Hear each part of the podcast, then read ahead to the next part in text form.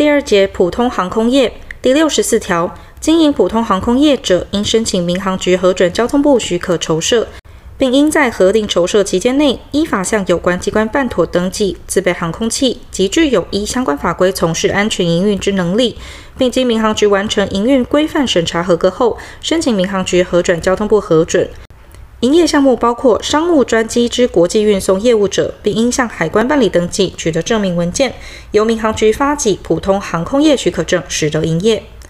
普通航空业自民航局发给许可证之日起，逾十二个月未开业，或开业后停业逾六个月者，由民航局报请交通部废止其许可后，注销其许可证，并通知有关机关废止其登记。但有正当理由，并依规定程序申请核准延展者，不在此限。前项核准延展期限不得逾六个月，并以一次为限。第六十四条之一，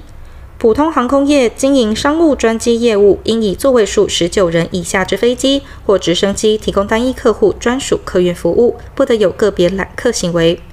普通航空业之营运项目筹设申请与设立许可、许可证之申请、登记、注销与换发、资本额、公司登记事项之变更。航空器之购买、附条件买卖、租用、机龄限制、飞航申请、证照费收取、营运管理及其他应遵行事项之规则，由交通部定之。